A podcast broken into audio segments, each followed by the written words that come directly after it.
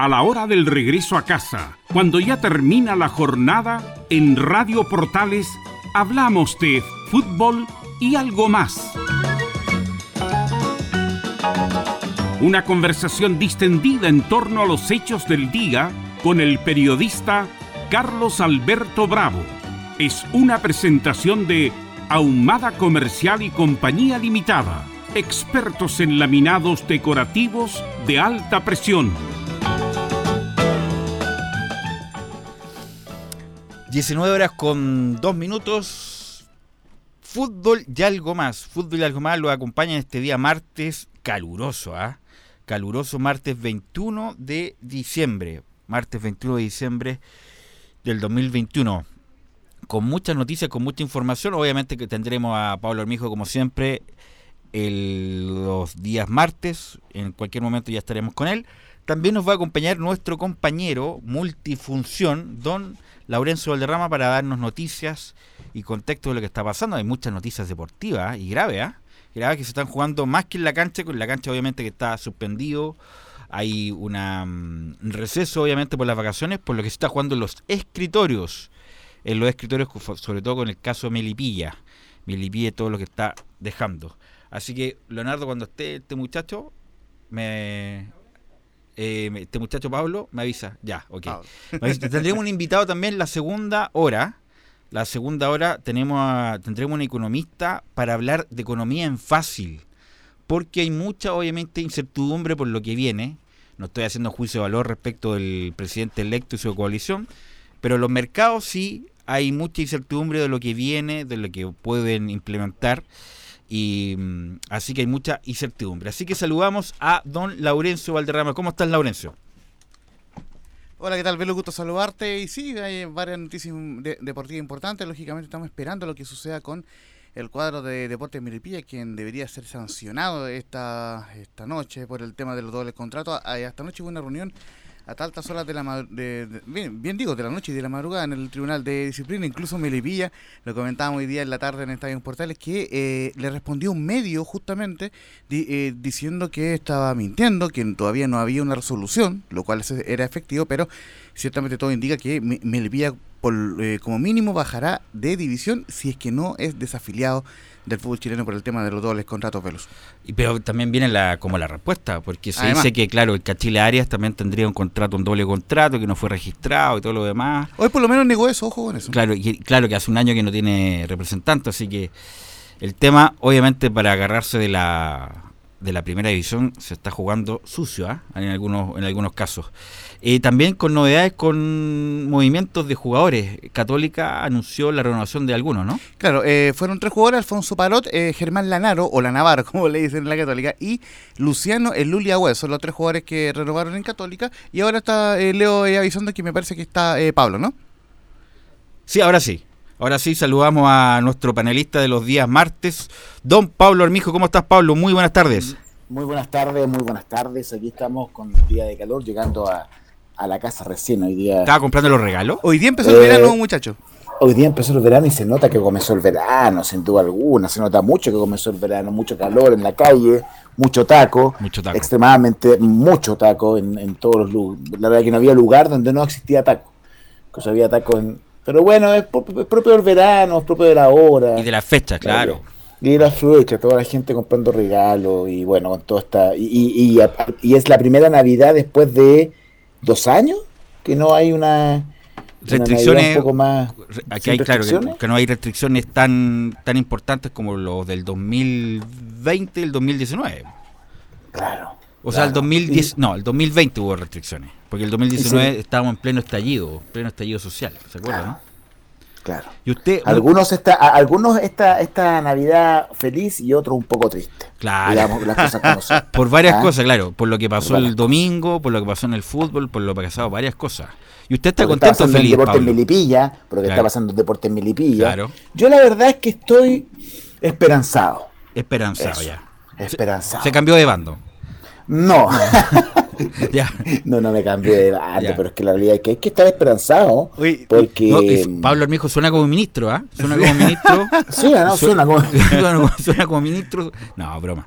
Pero, ¿por qué estás esperanzado, Pablo? A ver, dame, dame argumento. No, es que bueno, la realidad es que de una u otra forma eh, eh, yo aprecié, no sé, si usted- no, no sé si ustedes apreciaron lo mismo, que de manera inmediata, una vez que Gabriel Boric asumió, o sea, no asumió, sino ya es, fue electo, tanto él como eh, sus más cercanos ocuparon, empezaron a ocupar otro, otro vocabulario. Otro en el sentido de que vamos a hacer todo lo posible, ya no eran certezas como anteriormente se, se prometían, sino habían palabras un poco más de recato. Y también hoy día escuché los matinales donde se habló algo que no se había hablado durante todo el tiempo de las presidenciales, que todas y cada una de las promesas de campaña efectuadas por Gabriel Boric y por cualquier presidenciable por de pronto deben de pasar necesariamente por el Parlamento. Claro. O sea, las cosas deben de, que el presidente no es una especie de rey, ni una especie de dictador como existen en otros países donde él ordena, eh, apunta y ordena, eso no es así. Eh, y recién en, en- en aquellos canales de televisión en donde claramente tenían una tendencia política muy marcada, hoy se comenzó a hablar justamente después de que ya el, presidente electo, o sea, el, eh, Boric eh, fuera eh, eh, nombrado como, como, como el próximo presidente que nos va a dirigir nuestro futuro en los próximos cuatro años, se comenzaron a hablar eh, de aquellas cosas y ser un poco más claro. Pero ¿qué debe que pasar todos- por, por Boric, Pablo? También hablo acá para Laurencio. Y está, saludamos a Leonardo Mora, que está a cargo de la puesta en el aire. Salim- Salimos para hasta Júpiter el día de hoy. Hoy día salimos, pero como cañón. Como cañón, como nunca. El punto es, Pablo, esto tan rápido lo que pasó Boric, porque estuvo, me acuerdo, en un programa en pauta abierta, Boric, hace 7, 8 meses, diciendo que él no tenía las condiciones todavía y la experiencia para ser presidente. Y en menos de un año, Pablo, va a entrar a la moneda investido como presidente de la República, con la banda, con todo el, el rito republicano, es fuerte Sí. igual, ¿ah? con un, un hombre tan Es joven. fuerte. Estoy hablando desde el aspecto más, más personal, diría yo. Bueno, recordemos que también tuvo que, eh, recordemos cuando, cuando recopiló las firmas, que también tuvo problema al principio con la recopilación de las firmas necesarias para los efectos puedes postular. Yo no, no, no, no sé si recuerdan aquello, cuando recién comenzó esto. Que hubo una Oye, te cuento una anécdota, Pablo. Bueno, eh, voy a revelar. Eh, bueno, Boris vive en el edificio donde yo trabajo. Así es. Ya, y apareció un personaje que nunca había visto en 12 años en el edificio. Qué raro, así de civil. Qué raro. Me estaba preguntando, ¿y usted para dónde va? y yo le dije, yo le dije, Fui a señor, mi oficina, me dije, señor, señor. señor, yo llevo trabajando acá 12 años. Yo le tengo que preguntar, ¿y usted quién es, señor? Bueno, e- era un cargado de seguridad. De, obviamente, después que lo fue investido Boric, hay, hay un dispositivo de seguridad más importante, hay carabineros por las dos esquinas y un hombre que está permanentemente entrando y saliendo por el edificio justamente por la seguridad de Boric. Y ella me dijo, ah, ya, disculpe, ¿usted tiene, usted tiene llave? Sí, ¿cómo la tener llave? Eh, y, y me dejó pasar el muchacho. Así que, ya- dijo, "Señor, ya- no queremos vendedores aquí. Claro, no, quiero, no queremos ver Muchachos. Claro, no quiero del- delivery. Eh, entonces, a- obviamente que el dispositivo de seguridad ya está operando para el presidente electo Gabriel Boric. Eso le Sí, Eh, no, lo que marcaba Pablo muy, muy, muy bien. Justamente el 6 de mayo, eh, Boric necesitaba juntar 20.000 firmas en menos de dos semanas. Eso era la información el 6 de mayo. Y el 17 de mayo recién el, el CERVEL notificó a Gabriel Boric que logró juntar las firmas necesarias para ser candidato en ese tiempo de, de la, de, de la primaria, donde le ganó a Daniel Hauer. Por eso digo que En la la- notaría, en la notaría Carvajal, donde Claro. resucitan los muertos. Claro, justamente. El... Sí, pero está yendo y viniendo la, la novia. Eh, la novia de, Sí. de Boric. eh, ahí, ¿Qué será la primera dama? ¿Cómo, cómo, cómo funcionará ahí? ¿Quién será la primera dama? Bueno, ella dijo que era, era una institución que había que formular de nuevo, replantear. eh, Exactamente. Y. Pero bueno, eh, siempre ¿Qué sido. pasa si termina con la polola? ¿Y quién paga él? Claro. Si termina con la polola. Lleva No, tres años con la bola en todo caso. Claro. Eh, el amor de su vida, como usted también que tiene el amor de su Y- vida, vos, Pablo. Irina Caramano si se, llama, se llama la, la señorita. Sí, ¿Es, es- es chilena? Chilena, sí, Sí, chilena. Perfecto. El punto es que, claro, de la cuestión personal, pues Pablo, un hombre tan joven que no- algún- hace menos de un año no pensó estar en, en este momento, eh, que del colegio a la universidad, de la universidad al parlamento y del parlamento a la, presidencia de la República. Entonces, imagínate, ¿Qué me decís, Titi? Imagínate, va a salir a los 40, 41 años, joven, muy joven todavía, y ya fue presidente. O sea... Eh, Pensar que yo a los 37 años entré a, a Rayo Huerta, imagínate. Imagínate. Ah, yo sé que tenéis 52, ¿no? No, no, yo tengo 40, ah, recién ah, cumplido el 7 de diciembre, 40. Has tenido, una, 41 vida, años, perdón, has tenido una, vida, una, vida, difícil. Licenciosa. una vida dura. una, vida, una vida dura. No, pero en la cuestión personal, insisto, el que fue bien tomado por el don Francisco, que es muy bueno en eso, en el, la entrevista que le hizo la cuestión como más personal de los hermanos, la relación que tenía con su hermano, que tuvo un problema ahí de salud, los sus padres, y ahí, bueno, de ahí empezó a ganar la, la segunda vuelta con eso y con muchas cosas más, pues Pablo. Bueno, don Francisco también eh, generó, bueno, y, yo creo que eh, Boric fue muy inteligente tanto en, en las primarias con Jade, posteriormente eh, en la lucha por la presidencia, por la primera vuelta, la segunda vuelta, yo creo que fue de menos a más y eso demuestra de una u otra forma una tranquilidad, si así podemos hablar. Respecto a, a, al accionar que va a tener Gabriel Boric, una persona que al parecer sigue indicaciones porque sin duda alguna eh, todo lo que aconteció en la segunda vuelta fue todo eh, debidamente pactado, organizado y, resultó bien. sin duda alguna yo pienso que la, la, segunda vuelta la perdió Gas. Así es. Duda alguna. Bueno, eh, y sabes que yo tengo muchos amigos de, varios lados, argentinos y muchos amigos caribeños, colombianos, venezolanos, que me preguntaban el domingo, el lunes en la mañana, preguntan cómo qué iba a pasar en Chile. Eh, yo le dije, no tengo idea, le dije. Eh, pero obviamente, como no sorpresiva por, por, el resultado, sino más bien por lo que ya va a pasar. En el sentido de que, nuevamente, entre comillas, no, no entre comillas, el, gobierno que va a asumir es de izquierda. En Chile, mm. Argentina es de izquierda. Eh, bueno, Venezuela, hay que decir. Perú Sí, Pedro Castillo más, claro, de, de, izquierda. Eh, de izquierda. Entonces, un caudillo más que nada, pero claro, claro entonces, eh, en el sentido, ¿qué va a pasar con Chile si va, entre comillas, esto de equilibrio macroeconómico? Si van, bueno, en la segunda media hora la vamos a comentar con el economista invitado. Pero ¿qué a pasar, Pablo? Tú, tú, tú eres, alguna gente te puede contar, es muy ingenuo, Pablo, ¿cómo va a estar esperanzado? Eh, a lo mejor con paz social va a mejorar la inversión pero los inversionistas no van a invertir con estas nuevas con estas nuevas autoridades. ¿Qué crees tú que va a pasar, Pablo? Pucha, uno, la verdad que la creencia que uno, eh, o, más que la creencia, lo, lo, lo, que se está desarrollando ya, lo que ha pasado desde que Boric asomó como un presidenciable y comenzó a tomar fuerza, fue lo que todos avisoramos. Eh, y, eh, inversiones que se han ido del país, eh, temor, en, bueno, no temor, cuestión objetiva, el dólar subió, el dólar es una cuestión real, ayer lo vimos, bueno, es propio, y ahí después Jorge nos va a poder explicar un poco más, de forma más ejemplificativa, pero siempre cuando asumen nuevos gobiernos y gobiernos de este tipo, en donde existe una especulación, el, mercado es muy especulativo y, es, sensible a cualquier cambio, a cualquier situación. Eh, por lo tanto, la esperanza que uno tiene es la necesidad de que la, oposición que va a existir ahora, que es la derecha, sea una oposición constructiva. Creo que el mensaje no solamente de, de Kass, eh, cuando felicitó a, Gabriel Boric eh, en, este Twitter o en esta red social, donde hablaba de una oposición constructiva. Lo mismo señaló también el presidente Piñera, que, ellos van a hacer una oposición donde van a tener que construir porque es la única forma de poder sacar, porque vuelvo a señalar, y, ojalá que, que, Jorge nos pueda contestar en la segunda media hora, hablamos de que un gobierno que asuma una catástrofe, una pandemia mundial, porque esto no es una crisis asiática, esto no es una situación que le haya acontecido solamente a un par de países, esto fue transversal en, todos los países del mundo, por lo tanto, la economía, un gobierno en donde esté bien asesorado eh, eh, económicamente, es un gobierno que va a poder pasar de manera tranquila el próximo periodo y eventualmente comenzar a cumplir ciertas promesas de campaña que ¿Cuál es la promesa que, crees tú, también abro con Laurencio, es la, la solicitud más, más importante de la ciudadanía, Pablo? pensiones, pensiones, salud, ¿qué? A mí se me viene una forma inmediata que en marzo, yo creo que el 12 de marzo van a exigirle que es la liberación de los presos, seguramente. Qué buena, qué buena, qué buen Eso es lo primero, eso es lo primero.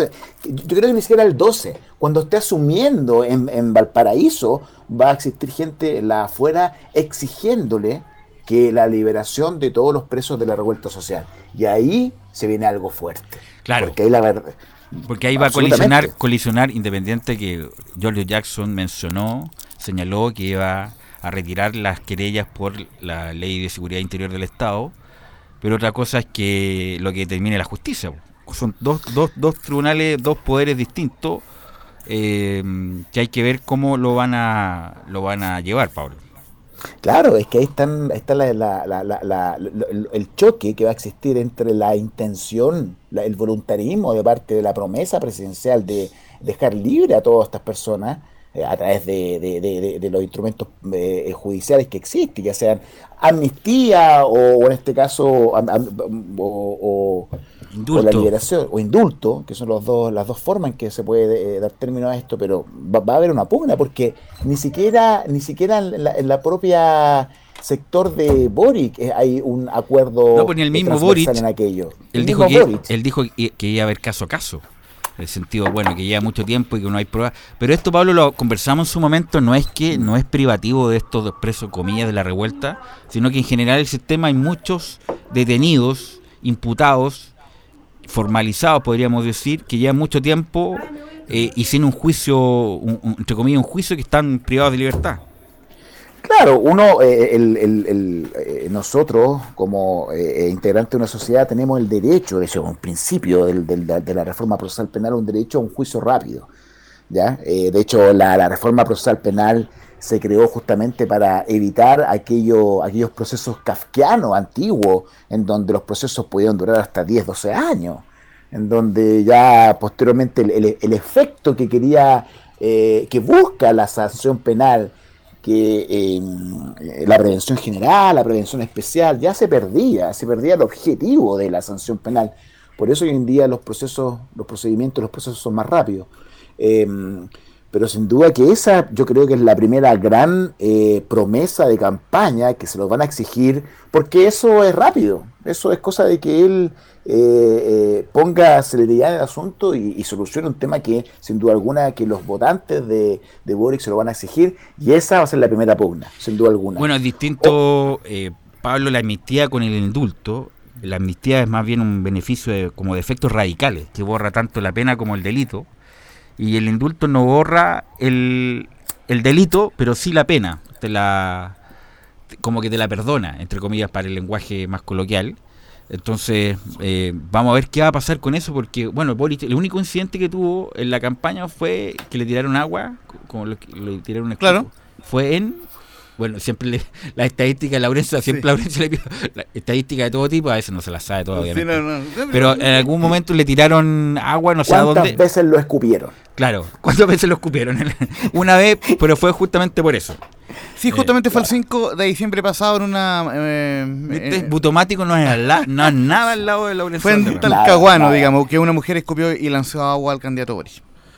Así que. Mm, bueno, y lo otro también, y la otra promesa es eh, el sueldo mínimo. Eh, para mí, que me quedó muy grabado en la retina, el sueldo mínimo a 500 mil pesos, en donde. es una buena pregunta para el economista, para Julio Rojas. Jorge Rojas. Jorge Rojas, porque 500 mil pesos trabajando 40 horas. ¿Cómo se logra eso? Es como, es como un, un truco de magia, más o menos es como truco de magia, incluso más, él señaló que aquellas pymes que no tuvieron los recursos para los efectos de poder pagar ese sueldo mínimo iban a ser subvencionados por el Estado. Entonces también va a existir la postulación de quiénes van a ser subvencionables o no. Y eso estamos hablando de una gran cantidad de dinero.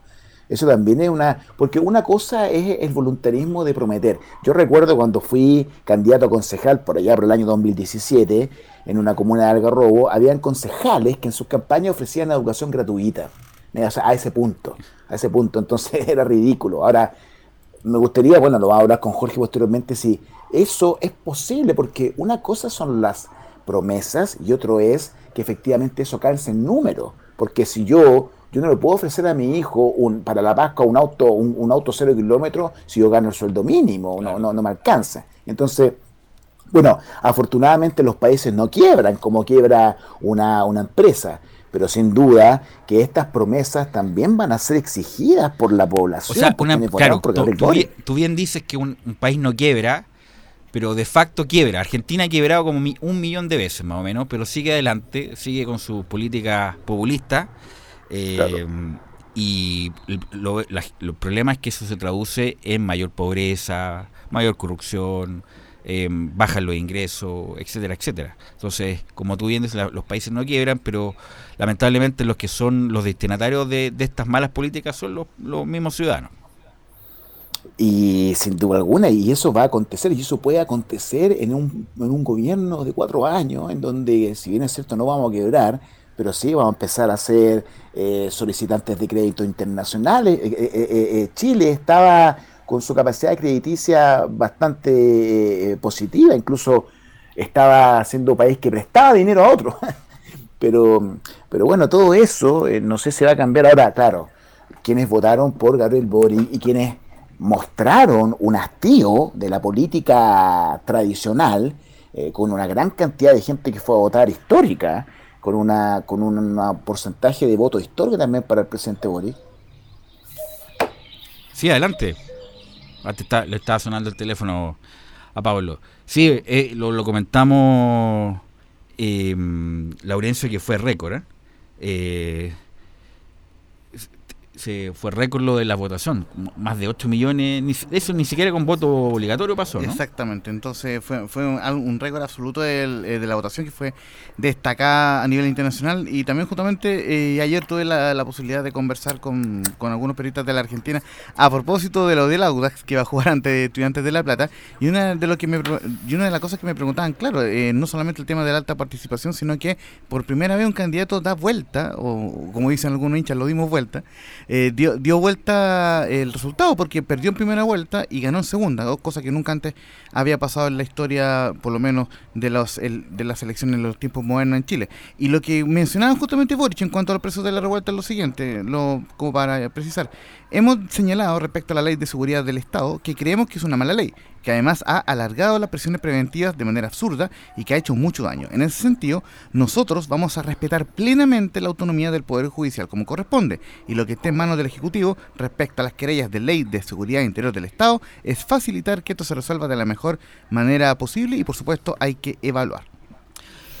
va a haber un conflicto, va a un conflicto mm. con, con, disposiciones transitorias, porque ¿qué va a pasar aquel, eh, aquel supuesto preso por la revuelta que tenga antecedentes anteriores?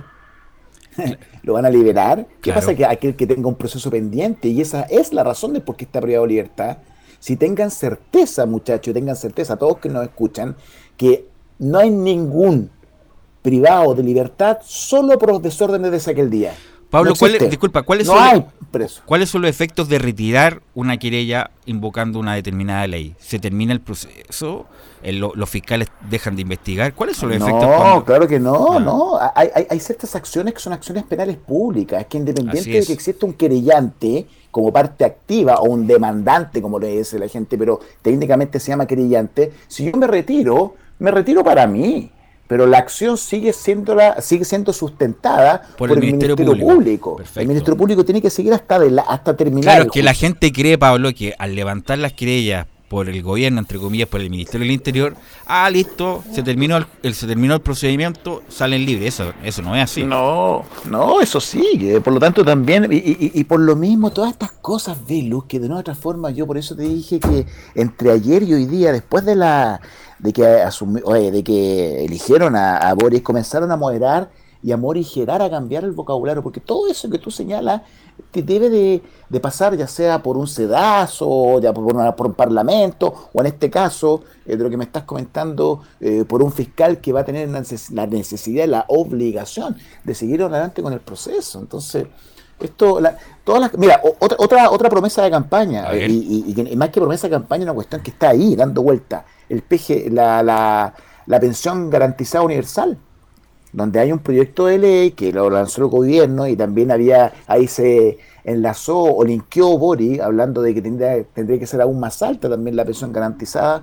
Hay, hay varias cosas que eh, de una u otra manera el primer semestre, los primeros 100 días, que siempre se habla, los primeros 100 días de gobierno. Bueno, en los primeros 100 días de gobierno a Boric si no sabe elegir bien su gabinete y, de manera eh, y, de manera integral se le puede venir la noche. En un montón de, y ojalá que así no sea por de pronto. Y ojalá que así no sea. Claro porque obviamente que obviamente que Camila Vallejo va a estar en algún ministerio eso es claro pero el punto es muy importante lo han dicho todos ¿ah? incluso los mismos sectores de, de la centroizquierda la ex concertación de la nueva mayoría es muy importante el ministro de Hacienda no por lo que representa, sino cómo va a implementar las medidas gradualmente, porque si no el mercado independiente que hoy día estuvo mejor que ayer y, estuvo más moderado respecto de las bajas, que se yo, el precio del dólar, pero si por ejemplo nombra, estoy exagerando, ¿ah? Ramón López, que era el, que el economista de Daniel Jade, ahí sí que el mismo Pablo con todas sus inversiones se va de Chile y, se las llega a cualquier parte. Entonces, eh, eh, es muy importante quién, quién maneje esto, cómo se implementa, insisto, para ojalá atraer la inversión y no ahuyentarla, como decía René Cortázar en su momento, Pablo. Pero claro, y el ministro de Hacienda tiene que ser alguien que conozca bien de números, independiente de que, así como ha sido los gobiernos anteriores, o como se caracteriza por un ministro de Hacienda. Por lo tanto, nadie de los que rodea, ni Jackson, ni Vallejo, ni Carol, Cariola, deben de asumir esa función porque no conocen de números. No saben. Entonces, cuando salgan a explicar y cuando muchas veces se enfrenten a un periodista que conoce un poco de economía, la realidad es que lo único que eh, acontece es que eh, parecen verdaderos payasos dando explicaciones de niños porque empiezan a quemar aceite. De hecho, yo no, no, lo, más, lo más terrible son cuando los animales de, de matinal empiezan a hablar de economía, ya yo apago la tele y, y escucho portales mejor, porque es como no, claro, sí, la verdad no, porque, León No, porque escucho a José Antonio Neme que les tienen que con pera y manzana para decir los efectos de la inflación. No, es una inflación una cuestión artificial y ahí mejor apagar la tele y irse para otro lado. Bueno, Pablo, vamos a ir a la pausa, vamos a ir a la pausa ya de las 19.30 horas. Estamos haciendo fútbol y algo más. Vamos a la pausa y ya a la vuelta tenemos un invitado. Radio Portales le indica la hora. 19 horas 28 minutos. Comercial IAC y Compañía Limitada. La mejor calidad mundial en laminados decorativos. Comercial IAC y Compañía Limitada es Vertec en Chile. San Ignacio 1010, Santa Rosa 1779, Avenida Mata 446 y Portugal 501. Comercial IAC y Compañía Limitada es Vertec en Chile. Diga adiós a sus dolores. Hoy presentamos Regenerol Forte. La solución efectiva para problemas de artritis, artrosis, osteoporosis, dolores a los huesos y problemas de articulación. Tomando tres cápsulas de Regenerol Forte cada día, le aseguramos que dirá adiós a todos los dolores que le afectan y que no lo dejan vivir en paz. Regenerol Forte. Pida esta oferta de lanzamiento tres frascos de Regenerol Forte de 60 cápsulas por 19.900 pesos. Llame al 226-028-271. 226-028-271. Llame al 226-028-271. 226-028-271. Porque lo bueno puede ser aún mejor. Prepárate a conocer la evolución de la Primera de Chile. Bienvenido a Portales Digital. Ingresa ya a www.radioportales.cl y descubre nuestra señal en vivo en audio y video, además del tradicional 1180m. Mantente al día con las últimas informaciones de Chile y el mundo e interactúa con nosotros a través de nuestras redes sociales en Facebook, Twitter e Instagram. Recuerda www.radioportales.cl La nueva multiplataforma de la Primera de Chile ahora es aún mejor. Durante la pandemia, Juan se ha movido lo menos posible fuera de su casa. Con suerte, sale al balcón y el día que hizo una compra por delivery no separó en el refri los alimentos crudos de cocidos y se contagió un virus estomacal cuidas del COVID-19, cuídate también de las enfermedades de verano. Mantén alimentos refrigerados y separa los crudos de los cocidos y consume mariscos, pescados, carnes y huevos bien cocidos. Más información en minsal.cl o llamando a Salud Responde. Sigamos cuidándonos. Ministerio de Salud, Gobierno de Chile. Termolaminados de León, tecnología alemana de última generación. Casa Matriz, Avenida La Serena, 776 Recoleta. Foro 22 622 56 76. Termolaminados de León. En Radio Portales, de lunes a viernes, de 15.30 a 17.30 horas, Salud Eterna un espacio de conversación y orientación en el mundo de la medicina natural. Consulte con nosotros al 226-139-705. 226-139-705. Pida además su moringa olífera ancestral original de la India. Salud Eterna, de lunes a viernes, de 15.30 a 17.30 horas, en Radio Portales, la primera de Chile en tu corazón. Los esperamos.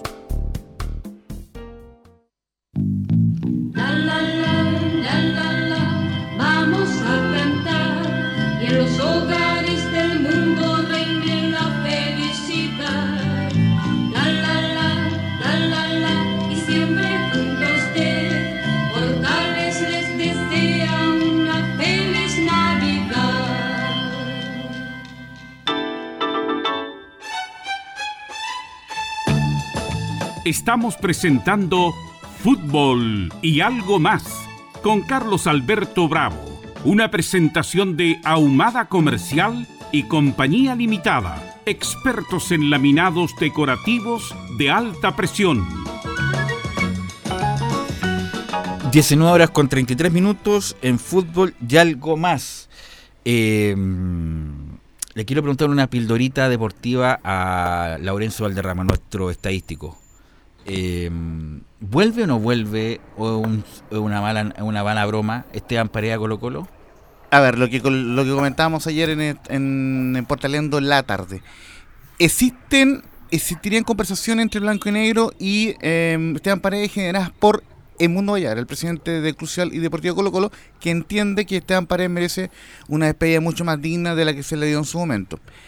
Existiría, tal como lo dijo don Carlos Alberto también hoy día en Estadio Portales, eh, la venia de Gustavo Quintero para esa situación. Sin embargo... Pero hay otra, hay otro, hay otros. No, no, eh, te, te lo... Ya, ¿Estás de acuerdo o no estás de acuerdo? Porque hay otros que dicen que Quintero no lo No, quiere. no, no, no. Que, que- ¿Cuál es el tema? Que no se descarta esa opción solo en, en, en atención a que a dos cosas. Uno, que Paredes igualmente terminó siendo vigente en, en Coquimbo Unido. De, de hecho, eh, marcó un gol Gente, clave. ¿A dónde? Los últimos partidos por Laurencio. pero Claro, claro, claro. Y lo otro que es súper importante, que a Colo Colo le ha costado mucho traerle un delantero, eh, a Gustavo, a Gustavo Quintero, eh, bien digo, no funcionó lo de Moreno Martín y los otros delanteros no han funcionado para nada. Entonces, me parece que eh, solamente por eso podría volver Esteban Paredes. Eh, Estoy, estoy El no dando un juicio el- de valor, el- sí, el- estoy diciendo como, como la información que se maneja. El punto es saber en qué condiciones vuelve Paredes, en, en qué sentido. Esteban, ya, vamos a tener, contratar seis meses, pero te vamos a preparar la despedida en estos seis meses, pero tú vienes a hacer uno más y lo más probable es que partas desde la banca. Tú que también eres futbolero, Pablo, ¿te tinca que vuelva Esteban Paredes o ya pasó la vieja ya?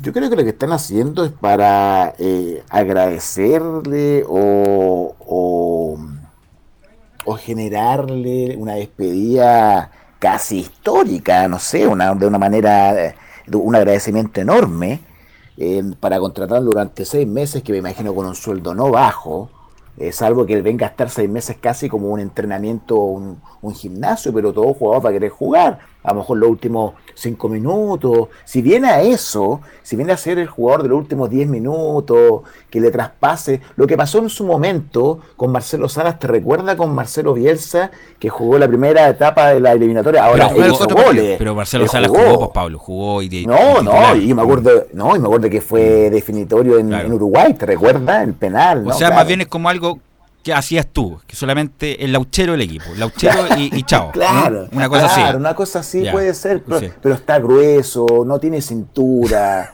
eh, es la, verdad. Ok, eso es lo que Pablo, te quiero interrumpir porque ya tenemos el invitado en línea, te- tenemos el invitado en línea a don Jorge Rojas Vallejos, tiene un muy buen currículum, ingeniero civil de la Universidad de Chile, máster en economía aplicada de la Universidad de Sydney, doctor en economía de la Universidad de Washington y economista jefe de la Fundación Economía y Equidad. Te damos la bienvenida, Jorge, ¿cómo estás? Muy buenas tardes, te saluda Belus Bravo. Eh, muy buenas tardes, muchas gracias por la invitación. Muy contento de estar acá en Radio Portales. Qué bueno, oye Jorge, igual de joven que Gabriel Boric, ¿ah? Eh, no, de hecho, más viejito. Uno, Un año más. Unos cinco años, un par de años más.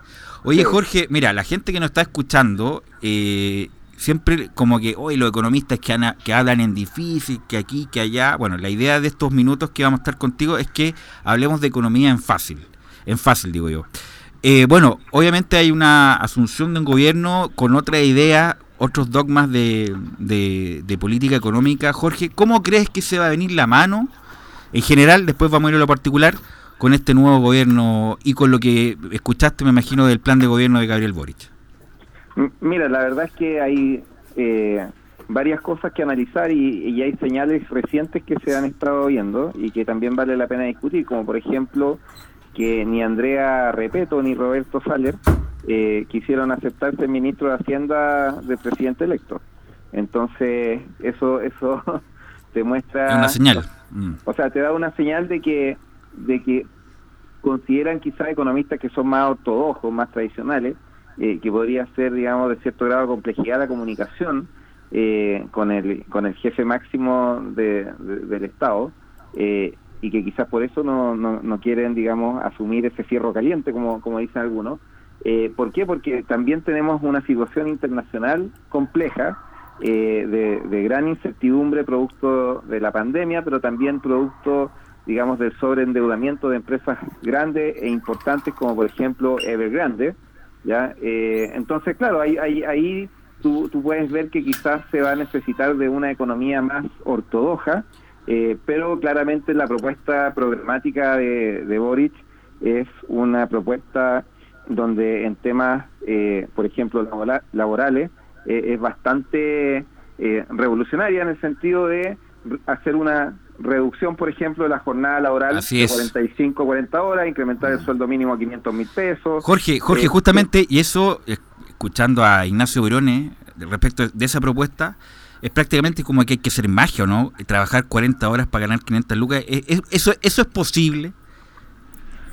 Eh, probablemente en una época donde estuviésemos creciendo al 5%, ¿sí? con un bajo nivel de deuda pública eh, y con certidumbres en el plano internacional, sería difícil, pero sería posible. Habría que tener un buen equipo económico eh, y podría implementarse.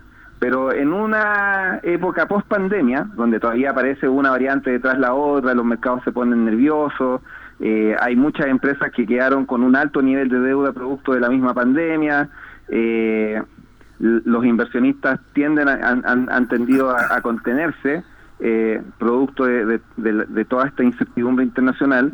Eh, el crecimiento este año va a ser muy bueno, pero se proyecta que para el próximo año vamos a estar en el 1,5%. Eh, La deuda pública es bastante alta, estamos en el 35% y probablemente va a seguir subiendo. Entonces, en estas condiciones, ese tipo de propuestas es bastante eh, poco viable. ¿sí? Entonces, claro, habría puede que hacer un poquito de magia. Habría que tender a Mandrake el mago de la- al mago de la finanza, una cosa así, Qué para, para importante poder empujar todo eso simultáneamente. Qué importante lo que está diciendo Jorge. Inmediatamente Pablo te hace una pregunta. Porque mucha gente cree que eso va a pasar en el corto plazo. Que, que oh, no, con Boris 500 lucas, vamos a trabajar 40 horas, vamos a poder poner nuestros hijos. Que obviamente, ¿quién no quisiera eso? Pero obviamente en la realidad, Jorge, eh, va a ser bastante difícil, casi imposible en el corto plazo. Sí, no, el presidente va a tener una, el presidente electo tiene una tarea ahí eh, de manejo de expectativas bien importante. Pablo. Jorge, por acá te saluda Pablo Armijo. ¿Cómo está? Un gran abrazo, Jorge. Un gusto, mi querido amigo. Entonces puedo presumir, según lo que tú me señalas, que se va a cumplir lo que señaló Boric con esta sueldo mínimo garantizado que él señalaba de que va a ser subsidiado entonces por el Estado. Él señaló que aquellos pymes que no puedan cumplir con este sueldo mínimo van a ser subvencionados por el Estado, por lo tanto eso va a ser un gasto que se va a sumar dentro de los muchos gastos que tiene el nuevo gobierno eh, que está a puerta, no solo para los efectos de poder cumplir con una serie de promesas de campaña, sino que también para poder solventar lo que se viene en una época de post-pandemia que va a pasar a nivel mundial. Entonces, entiendo que es un otro gasto que va a tener que ser, subvencionado por el Estado. Exacto, exactamente. Entonces, bueno, el programa de, de Boric tiene varios subsidios eh, y claro, esos subsidios es gasto público, son transferencias desde el Estado a las personas o las empresas. Eh, y esto, digamos, hay varias formas de hacerlo. Una es aumentar la deuda pública. Eh, el problema es que las deudas públicas se deben pagar. Tardo o temprano hay que empezar a pagar la deuda.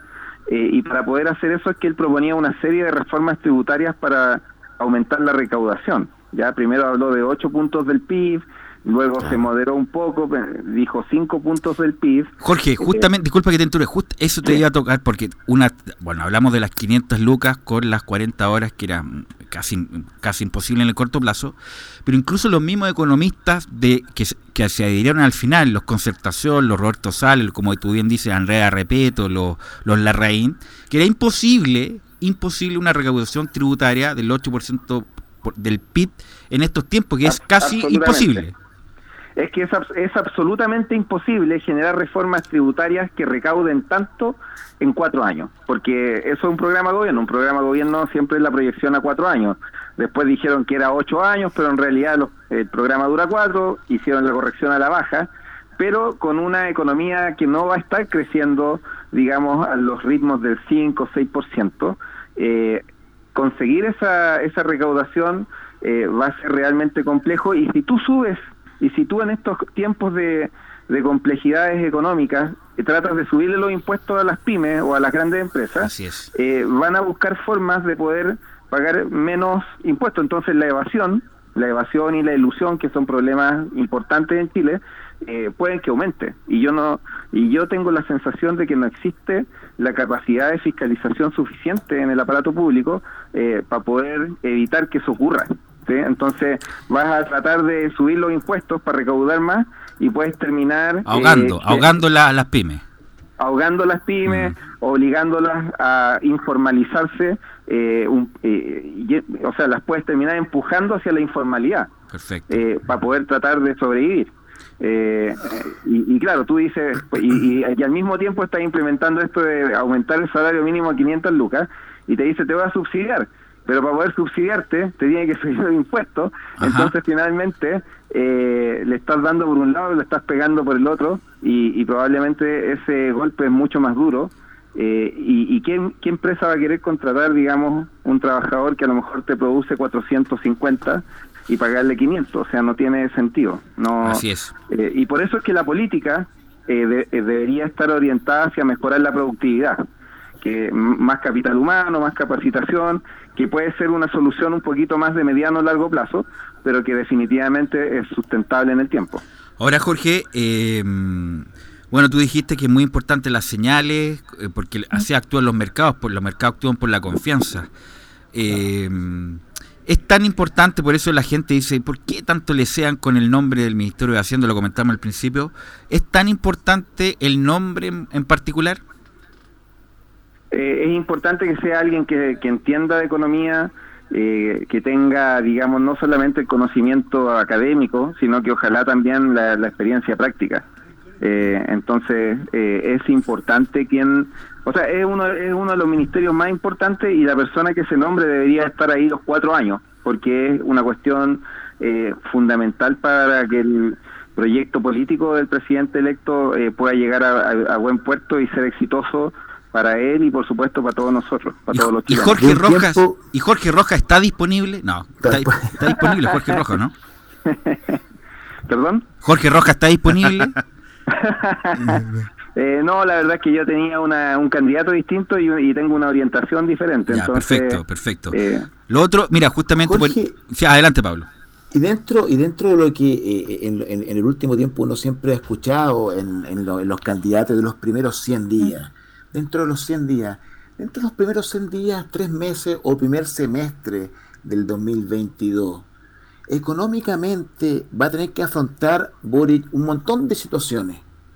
¿Se le puede venir la noche los primeros seis meses si no logra elegir un ministro de Hacienda que tal co- como le dices tú, que logre hablar un idioma eh, eh, de economía, porque se va a tener que enfrentar, obviamente, a negociar, a ver el tema con, con- con- con- lo que todo conlleva ser un ministro de Hacienda. ¿Será así? Es súper importante tener un buen ministro y que el presidente a la vez también entienda los temas económicos. O sea, para poder implementar muchas de sus, de sus reformas va a necesitar levantar al menos 8 mil millones de dólares.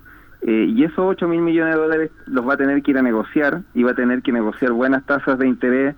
Entonces va a haber ahí un proceso de negociación compleja eh, donde el riesgo país de Chile también se ha incrementado eh, producto de la incertidumbre debido a nuestros procesos internos que son democráticos pero eh, que a los inversionistas extranjeros les generan incertidumbre.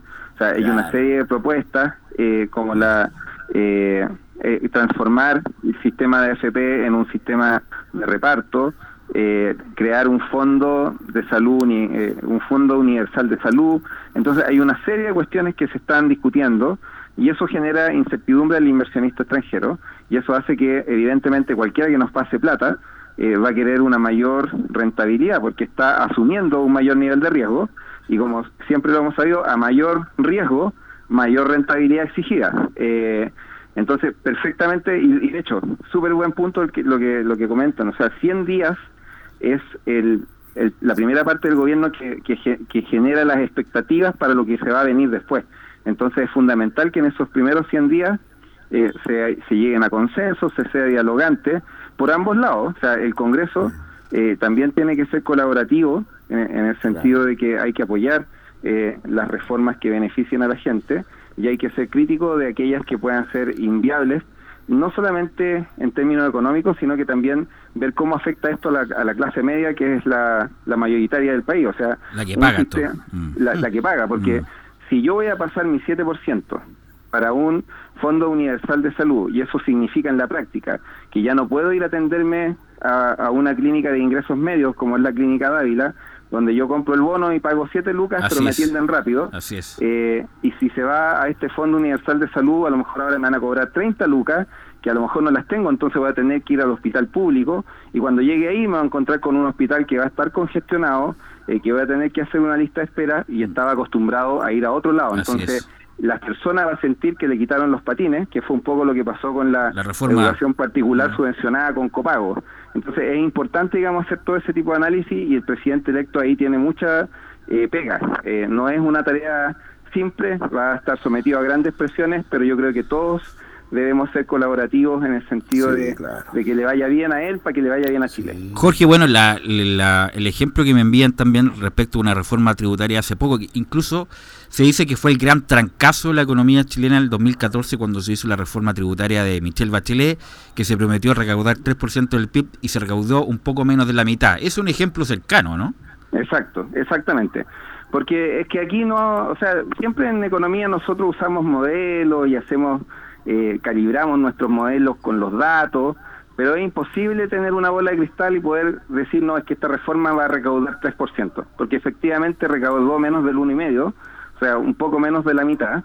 Eh, y esto, digamos, se, se debió principalmente a que si a mí me suben los impuestos, evidentemente yo no me voy a seguir comportando de la misma manera que me venía comportando. Al haber un cambio en la política, mi comportamiento se ajusta a ese cambio en política y por eso es que se recaudó eh, menos de lo que se pensó y, y- y- claro, los que diseñaron la, reforma tributaria fueron demasiado optimistas y yo creo que en ese sentido el programa de Boric también es débil. Creo que están siendo demasiado optimistas con la cantidad de recaudación eh, y con la premura, porque si fuera más gradual, si estuviéramos pensando en la próxima década, cinco puntos del PIB, yo podría decir, no me gusta, pero es posible y se puede hacer gradualmente y a lo mejor no van a ser cinco, pero van a ser cuatro.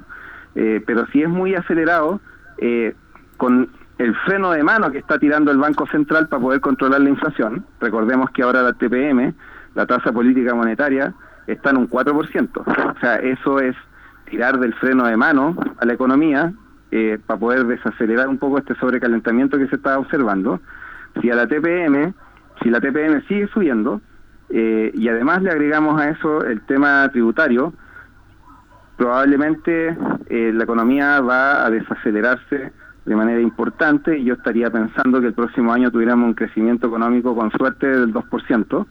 Eh, y, y por eso es tan importante, digamos, los primeros 100 días para que se- los agentes económicos tengan expectativas de cómo va a ser el gobierno y en base a eso usted pueda definir eh, qué inversiones hacer o no hacerlas o esperar cuánto tiempo, etcétera. Jorge, bueno, después vamos a hablar de pensiones, pero ¿qué, tú, ¿qué le recomendarías tú al auditor de Radio Portales que está escuchando muy atento, muy, muy agradado con tu participación? ¿Qué tiene que hacer el año pasado? Eh, no gastar más de lo normal, no endeudarse, ser conservador, ajustarse, no comprar cosas de Guardar más, los dólares, eh, com- guardar ¿qué? dólares. Comprar, comprar- guardar dólares. ¿Qué es lo que tiene que hacer el chileno común, el chileno de a pie? Yo diría que ahorrar, trabajar y estudiar. O sea, mi receta serían esas tres, ahorrar, trabajar y estudiar. Eh, ahorrar, básicamente, lo que lo que escucháis que dijo Pablo, me parece, eh, que nombró los dólares. Eh, yo creo que es súper importante que las personas empiecen a tener una cultura del ahorro. Es decir, que no compren cosas que realmente no son necesarias eh, o que no son estrictamente necesarias. Si pueden esperar, mejor esperan, juntan más plata y lo compran al contado, eh, de manera de no tener que estar pagando intereses que han ido subiendo producto de la inflación. Eh, entonces, primero ahorrar, saber en qué tipo de instrumento ahorrar. Ya se, por ejemplo, dado que la inflación ha estado alta, eh, se estima que este año va a terminar en un 7%, un instrumento de ahorro que podría utilizar es la UF, donde puede encontrar eh, cuentas para ahorrar en UF en el Banco Estado. Hay una que se llama cuenta premium, que usted va, ahorra ahí, tiene una limitación, sí, que no puede tener más de tres giros, no puede sacar plata más de tres veces en el año, pero si es para ahorrar, no va a necesitar girar. Y, se le va a reajustar, digamos, con la inflación, manteniendo el poder adquisitivo de esa plata. También puede comprar, y, como todo economista, siempre es bueno diversificar. Entonces, no poner todos los, los huevos en la misma canasta. Entonces, puede ahorrar un poco en UF, puede ahorrar otro poco en dólares, pero no compre dólares ahora. Ahora el mercado muy está muy, nervioso Claro. y el, sí, lo- lo- el mercado está extremadamente nervioso eh, y por eso es que el dólar está en 8.70 eh, en el mercado, pero si usted va a la casa de cambio probablemente lo va a encontrar en 8.85, 8.90. Así es. Eh, por lo tanto, la recomendación es esperar, dejar que el nerviosismo pase, que el mercado decida, eh, y por ejemplo, si llega a estar en 8.50 o menos, y, y comprar alguna cantidad de dólares que las puede, lo puede dejar guardado en un fondo mutuo, por ejemplo, eh, en dólares. ¿ya? Hay distintos bancos que tienen, digamos, esa, esa opción. Eh, así que hay que ir al banco, hablar con el corredor de bolsa asociado o, o- o puede ir a otro corredor de bolsa de su preferencia. En general la posibilidad está, es fácil, no se necesitan tener eh, muchos millones de pesos, puede partir incluso con 100 lucas, o sea... Claro, la eh, gente, porque Jorge, la gente se asusta, tú me hablas de depósito a plazo, con dólares en UF, pero son cosas, es cosa, bueno, la- lo- los bancos ofrecen estos servicios, es cosa de acercarse y la plata que uno tiene poder, entre comillas, invertir en eso. No es, no es tan difícil como, como, como se aprecia. No es tan difícil y por eso es que dentro de la trilogía que yo mencionaba, ahorrar, trabajar, está, está también estudiar. O sea, cuando me refiero a estudiar, me refiero a estudiar este tipo de cosas. ¿Dónde, ¿Qué puedo hacer yo con mi plata? Ya no confiar en el primer economista que aparece en los matinales dando recomendaciones, sino que eh, estudiar, eh, escuchar a ese economista que puede tener muchas razones en muchas cosas, pero estudiarlo uno mismo, porque cuando se trata de la plata de uno, uno tiene que ser bien cauto. Entonces, estudiar las distintas posibilidades, entender, digamos, los instrumentos eh, y, y- y jugársela, digamos, eh, invirtiendo en cosas de poco riesgo al principio, como puede ser estos ahorros en UF, algunos en dólares, y después ya si se entusiasma puede empezar a eh, invertir en cosas que le den una mayor ganancia, una mayor rentabilidad en el tiempo. Jorge, lo otro, Eh, lo otro, eh, ¿cómo viene el mercado laboral? Obviamente que se haya recuperado el empleo después de la, bueno, porque se ha abierto todas las todas las normas de restricción por la pandemia, ojalá que Omicron no, no nos afecte tanto el, el próximo año. Eh, si, si, si vemos como la, la tendencia de ahora, ¿cómo se viene el mercado laboral para el próximo año? ¿De buscar trabajo y mejoría de salarios reales o se va a estabilizar nomás? Mira, la- el, desempleo está eh, bordeando el 8,9%. Eh, nuestro des- desempleo natural o desempleo estructural eh, o pleno empleo también, tienen esos tres nombres, es la misma cosa, eh, debería estar por ahí del orden del 6,5%. Entonces, eso debería ser nuestro objetivo, alcanzar a llegar a ese, a ese nivel. Ahora, eh, la verdad es que si no hay crecimiento económico, ¿ya? Si, si, no, si no hay crecimiento económico, eh, va a ser difícil que podamos seguir bajando eh, nuestro nivel de desempleo y si la economía empieza a desacelerarse, que es lo que yo creo que, que podría pasar, eh, independiente de quién hubiese sido electo presidente, era una, o sea, es una situación compleja, ya el que o sea, el que ganó la presidencia tuvo para celebrar el lunes, pero ya hoy día martes eh, debería estar bien eh, preocupado trabajando de, de, cómo va a enfrentar lo que se viene.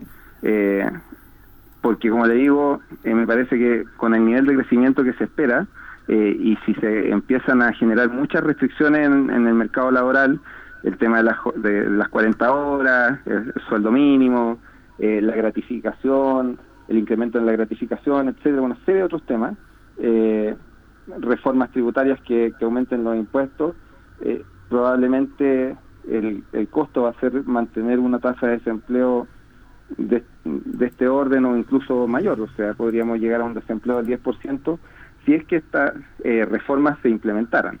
Eh, que, que es lo que sucede, o sea, son reformas que tienen buena intención, ya como el control de precios. Por ejemplo, en Argentina, en Venezuela, Desastre. eh, se, se implementan eh, políticas de control de precios que tienen buena intención, que es que las personas puedan acceder a bienes y servicios a un determinado precio.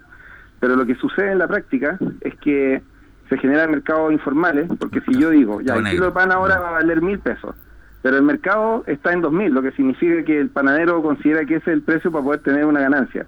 Si yo le digo, no, el kilo de pan ahora vale mil, probablemente eh, el costo de producción de ese pan es 1500, entonces nadie va a querer producir porque no va- van a tener pérdida por el hecho de producir. Ni los costos fijos saca. Mm. Exactamente, y el Estado puede decir voy a subsidiar.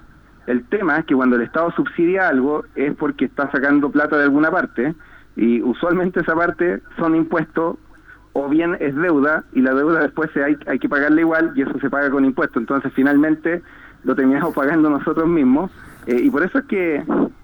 Es, Es como cavar la propia tumba. Pablo, Eh, Jorge, mira, en atención sí. al tiempo, nos queda un minuto, Pablo. Ya te dejo Sí. este, esta- estos 30 segundos para acelerar nosotros después para despedir a, a Jorge, Pablo. No, agradecer a Jorge, la verdad que eh, em, el tener la posibilidad de poder hablar de economía, sobre todo que ahora van a ser los temas que de una u otra manera nos van a interesar en una primera etapa del gobierno de Boric. Va a ser eh, muy atractivo poder empezar a conocer. eh, eh, el- lo social se va moviendo. En un momento la gente le interesó mucho la crónica roja, pero ahora creo que el interés va a ser justamente la economía y ojalá podamos tener eh, constante comunicación Sí. para explicar la economía de manera simple. Jorge, te quiero agradecer estos minutos con Radio Portales, Jorge. La verdad, muy buenas críticas. tú sabes que inmediatamente llegan los mensajes. Así que te quiero agradecer estos minutos que has tenido con Radio Portales. Esperamos tenerte de vuelta, Jorge. Así que ha sido muy ilustrativo. Te quiero agradecer. Muchas gracias por estos minutos. No, muchas gracias y bueno, ahí eh, yo encantado de poder participar y tocar temas de a uno porque claro, son tantos Muchos temas, temas, sí. que, que muchas cosas uno podría comentar eh, y, y yo feliz de poder eh, entrar en profundidad en cada uno de los temas planteados, así que yo mm, cuenten conmigo Gracias, y Jorge, muy muchas amable. gracias por la invitación. Gracias, Jorge, muy amable, muchas gracias. Bueno, Pablo, te quiero agradecer. No- se- nos faltó preguntarle, Jo- Pablo, Mercado de las Pelucas, nos faltó preguntarle a. sí, sí, a subir con las pelucas, no, Se ojalá subía- yo esté se preocupado. subía- o de la música, o si subía no. Bueno, de- la próxima semana vamos a hablar de la vuelta de Tongas, Pablo, ¿no? Pero claro que sí, la vuelta de Tonga, que el eso va a grupo musical un- de Pablo Y, y- y de lo canso, ojo. Sí, así que vamos a... Bueno, Pablo, te quiero agradecer estos minutos muy amables. Así que tenemos contacto. Estuvo muy bueno tu invitado, así que te agradezco la, la gestión. ¿ah? Muy, muy amable. Un abrazo grande y nos vemos el próximo martes si Dios así lo quiere. Gracias, Pablo. Gracias, Pablo. Gracias, Laurencio, por la compañía. Gracias, Gracias, Leonardo. Mora, por la puesta en el aire. Impecable, como siempre. Nos escuchamos mañana en otro programa de fútbol y algo más.